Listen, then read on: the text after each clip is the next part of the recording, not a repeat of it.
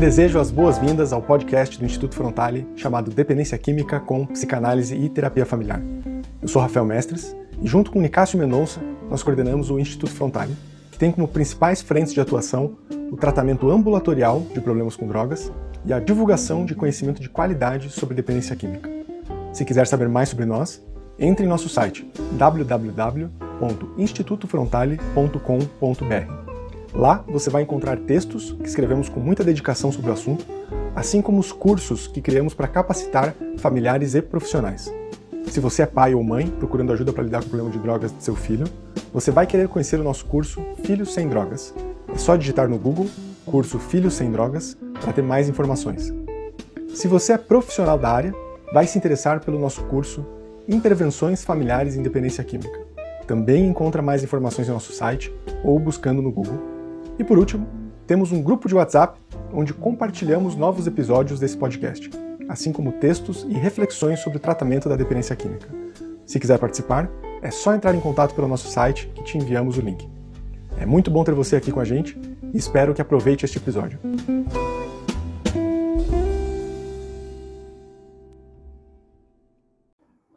E aí, Nicásio? Então a ideia de hoje é a gente ler um trecho de um livro do Kalina e poder discutir ele, certo?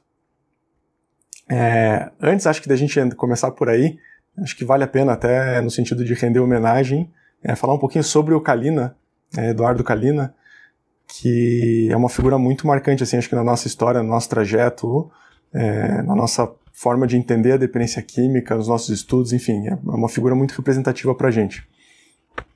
Eu, particularmente, tenho né, uma história que a minha carreira ela foi dividida basicamente pelo Eduardo Kalina. Né? Quando eu estava na época de pesquisar, me aprofundar no tema, fazer mestrado e tal, né, eu lembro que foi um livro de um aluno dele que eu li na dedicatória, que era resultado da dissertação de mestrado que ele fez com o Eduardo Kalina, é, que eu falei, pô, ele, o Eduardo Kalina dá aula nesse mestrado, eu vou ver se eu consigo ir para lá então para fazer o mestrado também. E foi aí que eu, que eu me direcionei para lá.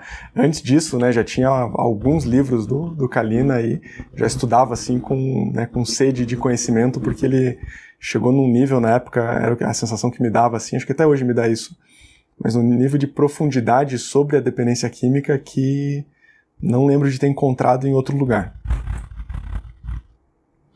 Como é que foi a experiência de aula com ele no mestrado? Foi, foi bacana? Foi na Universidade del Salvador? Salvador, em Buenos Aires, isso. Na Argentina, ah, foi muito ah. bacana, assim, acho que tanto por estar, tá, né, no...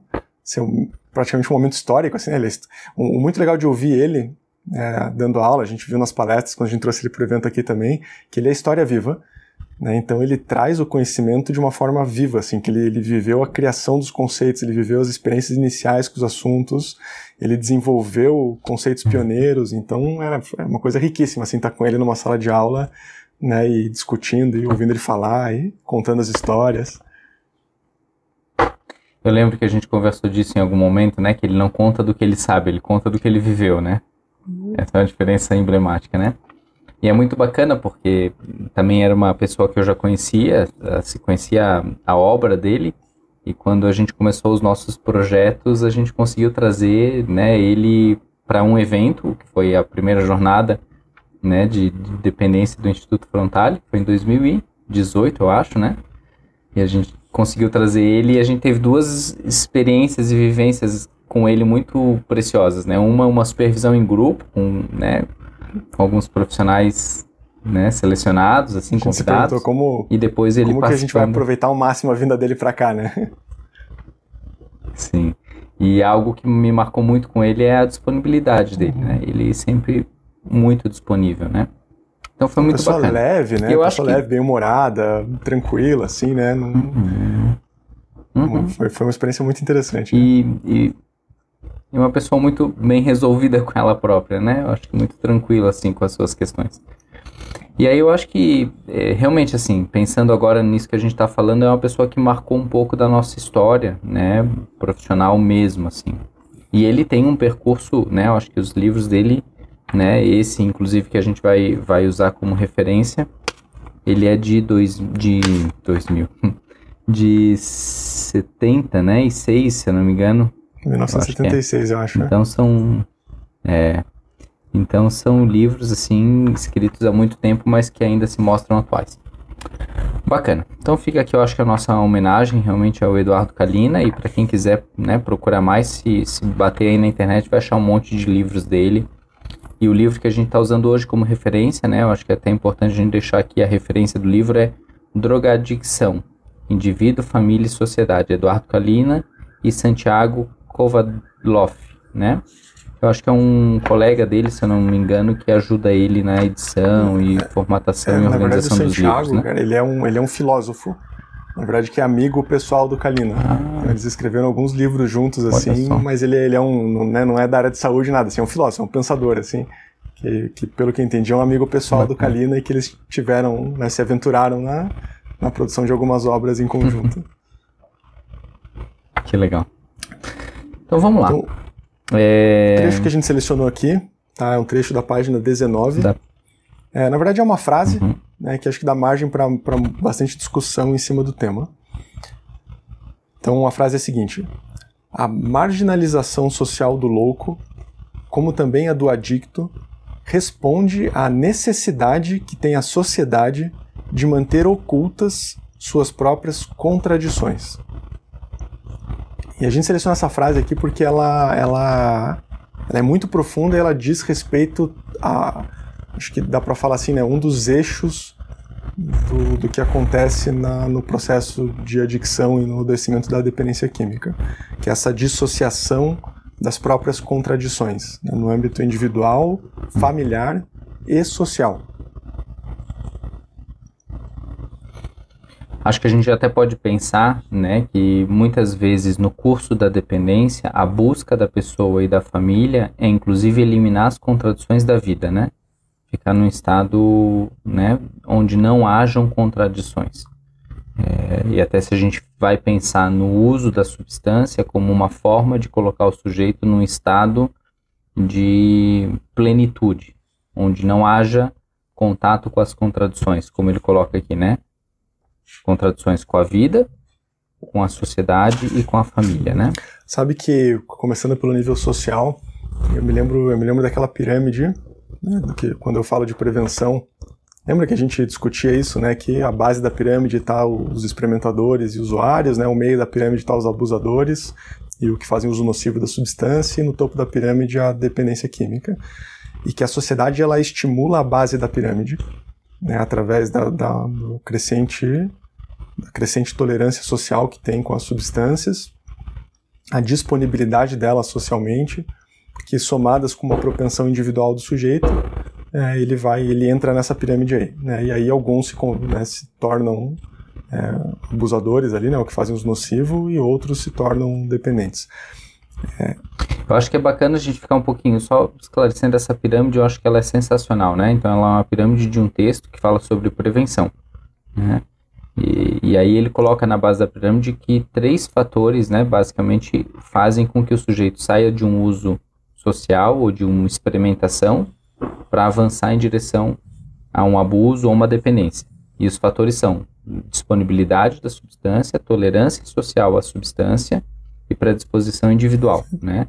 A tolerância social e a disponibilidade são fatores ambientais. Então, por exemplo, se a gente pensa na nossa sociedade hoje como uma sociedade de cultura alcoólica, né, há uma tolerância muito grande ao uso do álcool, a disponibilidade também. E a gente vê isso acontecendo cada vez mais com relação à maconha. Cada vez mais uhum. tolerância social ao uso da maconha, cada vez mais disponibilidade do uso da maconha. Né? E o que você está falando é que se isso se alia a uma predisposição individual, esse sujeito vai avançar. E que a sociedade estimula esse consumo inicial, né? A gente vê uma sociedade que estimula o consumo Isso. inicial. E daí alguns que têm a propensão individual a ter problema com a substância vão escalar nessa pirâmide. E daí é, é muito interessante, porque daí a sociedade mesmo é, não estimula mais isso. Porque daí o dependente químico, o adicto, quem desenvolveu um problema de dependência, é, tende a ser muito mais estigmatizado né, e, e separado, marginalizado né, do que estimulado como é no, no uso inicial. E acho que essa, essa é uma grande contradição da sociedade. É, oferece a substância através de uma tolerância e de uma disponibilidade e marginaliza e, e julga e rotula é o que desenvolve o problema decorrente desse consumo. Então, essa marginalização serve, né, acho que na, nessa frase do Kalina, a ocultar uma contradição. Né, porque daí eu não assumo a responsabilidade enquanto sociedade por isso, né, porque o problema é com ele. Né? Pô, se ele não tem controle, é um desvio de caráter dele. Né? Não, não é uma questão nossa enquanto sociedade. Então veja, né, que a gente percebe então essa contradição da sociedade, uma sociedade de consumo a nível geral, né? A gente vive uma sociedade de consumo, consumo de tudo, uma sociedade de consumo que estimula o uso de substâncias, né? Que né, é, estimula. Se a gente for pensar como substância de base, o álcool. Então é uma substância, é uma sociedade que estimula o uso do álcool. Hoje a gente vem percebendo também um aumento significativo do uso desses dispositivos de eletrônicos, né, de cigarro vapor e enfim, né? Então a gente percebe que a sociedade estimula isso. Mas quando esse sujeito passa por um uso problemático, seja de abuso ou de dependência, aí ele é estigmatizado e marginalizado. Então essa é a contradição, né? E aí se a gente retoma a frase, né, a marginalização social do louco, como também do adicto, então a marginalização do adicto, do dependente, responde à necessidade que tem a sociedade de manter ocultas suas próprias contradições. Então, a sociedade tem uma necessidade de manter as contradições dela ocultas. Né? E, Acho que aí entra aquela, e que se, aquela imagem. E que se o sujeito fica marginalizado, isso fica ocultado. Aquela imagem clássica, assim, quando fala de dependência química e sistema do bode expiatório. Então, o adicto, uhum. né, o dependente químico, a dependência química, até ela se torna um bode expiatório é, da sociedade. É aquilo que vai ficar relegado, separado. E... Como é que você percebe isso na família? Então, se a gente for descer o, né, o nível do macro social para um micro social ali na família, até lembro uma, uma, uma experiência que a gente teve de um, de um relato de um colega nosso que teve história, teve um, histórico com um problema de dependência. É, e ele contava na época da recuperação dele, né, que ele foi ficando melhor, assim, né, foi se recuperando e se, se reequilibrando, se estabilizando, e que ele começou a, a ser o delator da família. Né, ele começou a apontar para os problemas que a família tinha, né, que o pai tinha, que a mãe tinha, da relação deles e tal, e que foi uma, um momento muito desconfortável para a família, que a família não quis, né, ou não deu espaço ali para entrar naquilo. Não me lembro se era uma situação de terapia familiar ou quando ele, quando ele contou isso. É, e de alguma forma, quando a gente estuda a, a parte sistêmica é, e essa dinâmica familiar da adicção, uma das funções muito comuns da adicção na família é encobrir conflitos que seriam mais destrutivos para a família do que a própria adicção. É, é meio maluco pensar isso assim, né, e até falando assim, eu tenho até medo de deixar a coisa mal entendida, é, porque é um, é um, enfim, é um estudo que não sei se ele é mais complexo ou mais profundo, ou, ou talvez tenha muitas variáveis aí que precisem ser consideradas para o entendimento disso. Mas de uma forma simples, né, normalmente a adicção e o adicto eles cumprem alguma função na família.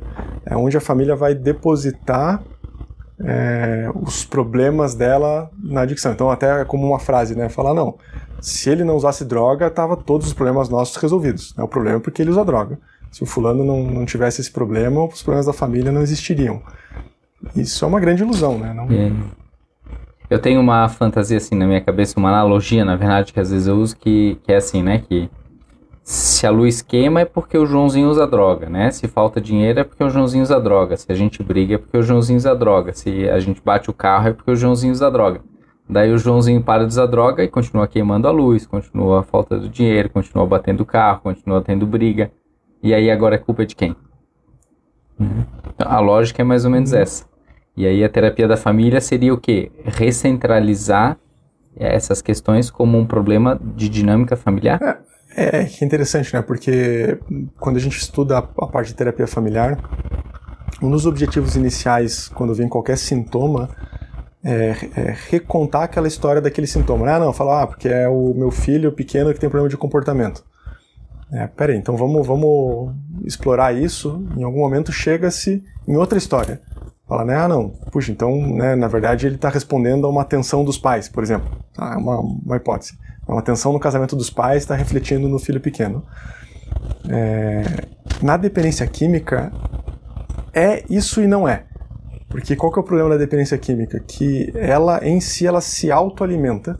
Então depois de desenvolvida a dependência química, é, o próprio uso de droga e os padrões de comportamento individual do sujeito é, alimenta, continua alimentando a dependência. Então não, não dá para, num primeiro momento, fazer esse movimento com a família, porque se abre mais espaço ainda para a dependência química é, se manifestar e, né, e, e consolidar seu espaço ali. Então, na família, o primeiro movimento é resolver o, o uso, o consumo em si. Quando isso está estabilizado ou controlado, é, aí tem espaço para olhar para as questões da família. E é muito interessante, porque aí a gente entra numa coisa que você fala muito sobre a. Acho que foi até o tema da tua dissertação de mestrado, né? A dependência química enquanto doença e enquanto oportunidade. É, uhum. é, não é incomum as famílias que têm disponibilidade de se, dar, se darem conta de que, puxa, se não tivesse esse problema com droga, talvez a gente nunca estivesse conversando sobre esses outros assuntos aqui, lidando com outras questões que estão presentes na família, que pra gente são muito importantes. Mas a gente não teria essa, essa iniciativa, ou nem teria percebido talvez essa demanda a ponto de, de ir atrás de lidar com essas questões. É, diante disso que a gente está falando, será que a gente poderia se permitir fazer uma alteração, né? Não uma alteração, mas uma variação dessa frase, colocando assim, né? Que a marginalização familiar do adicto responde à necessidade que a família tem de manter ocultas suas próprias contradições? Me parece possível. Me parece possível.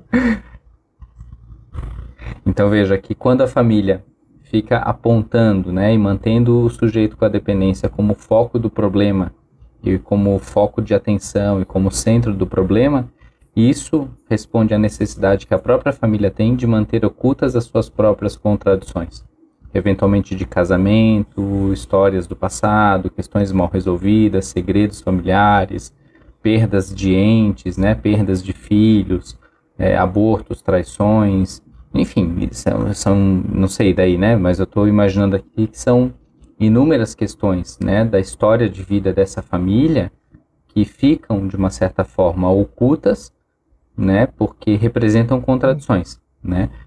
Tem um exemplo bem, bem claro assim na minha mente, né. De repente um pai alcoolista vê uma situação de acidente, né, envolvendo uma pessoa embriagada e diz para os filhos, olha, né, por isso que né, uma pessoa alcoolizada não deve beber, né, não deve dirigir alcoolizada, sendo que o próprio pai às vezes está dirigindo alcoolizado. Uhum. Essa, essas, sim, Algo essas contradições assim? que você está falando, né? Um exemplo de, de contradição que existe. Uhum. Assim. Eu achei, uhum. eu achei, é, mexi um pouco, eu achei forte a reformulação. Acho que ela, ela pega num ponto, num ponto dolorido, assim, né? Mas que eu acredito ser uhum. verdadeiro em boa parte das situações. É, pra gente não generalizar e não ah, rotular, Legal. né? Mas assim, acho que é uhum. verdadeiro em uhum. boa parte das situações. Mas se a gente for pensar que todas, todos os seres humanos e todos os sistemas têm contradições, né?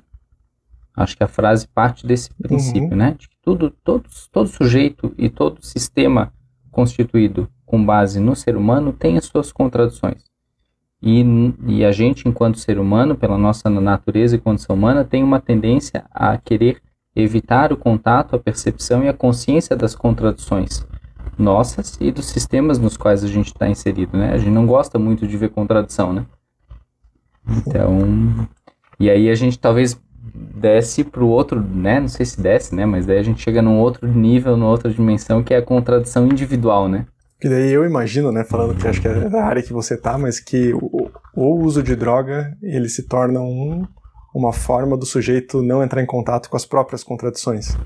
É uma forma dele se anestesiar uhum, perante essas contradições internas que ele não dá conta de, de conter, de, de, de elaborar. Né? Uhum.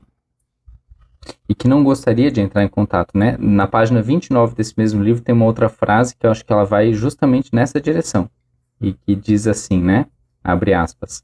A ingestão de drogas produz um alto nível de autoestima, mas como esta não se baseia na conquista real e sim imaginária de si próprio, quando passa o efeito tóxico, a depressão que sobrevém possui características cada vez mais devastadoras para o ego, de forma que esse sujeito acaba não percebendo o progresso da autodestruição. Mas o ponto central dessa frase o que, que é, né? Que o uso faz com que o sujeito entre num estado de distorção da realidade, né?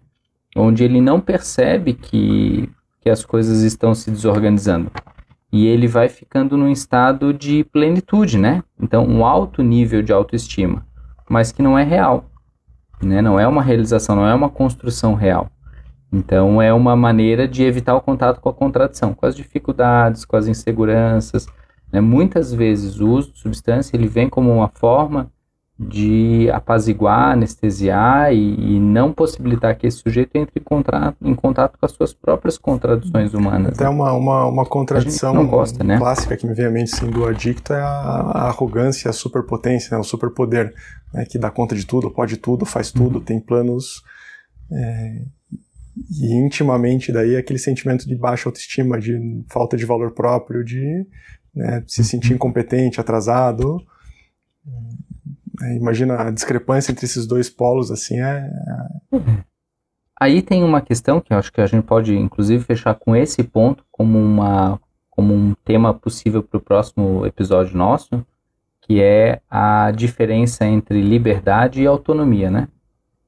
E que o uso da droga ele propicia uma sensação de liberdade, mas ele não possibilita a construção de uma autonomia. Uhum. Toda dependência inibe uma autonomia do sujeito, né? Que é uma contradição. A gente vive essa contradição. A gente quer autonomia, mas não gostaria de ter que ter a responsabilidade que a autonomia traz, que é a liberdade, mas não quer arcar com o preço que a, que a sensação de liberdade traz, porque liberdade não gera muita autonomia, né? É uma sensação. Então é uma contradição. Então pode ficar aí como um, né, esse paradoxo, né? Liberdade e autonomia, né? Como um tema do próximo episódio. fechado, eu topo. Então, tá anotado aí. Na próxima semana a gente se encontra com isso daí. Liberdade ou autonomia, né? O que, que você quer? Tá bom. Um abraço, até. Valeu, Rafa. Um abraço, até mais.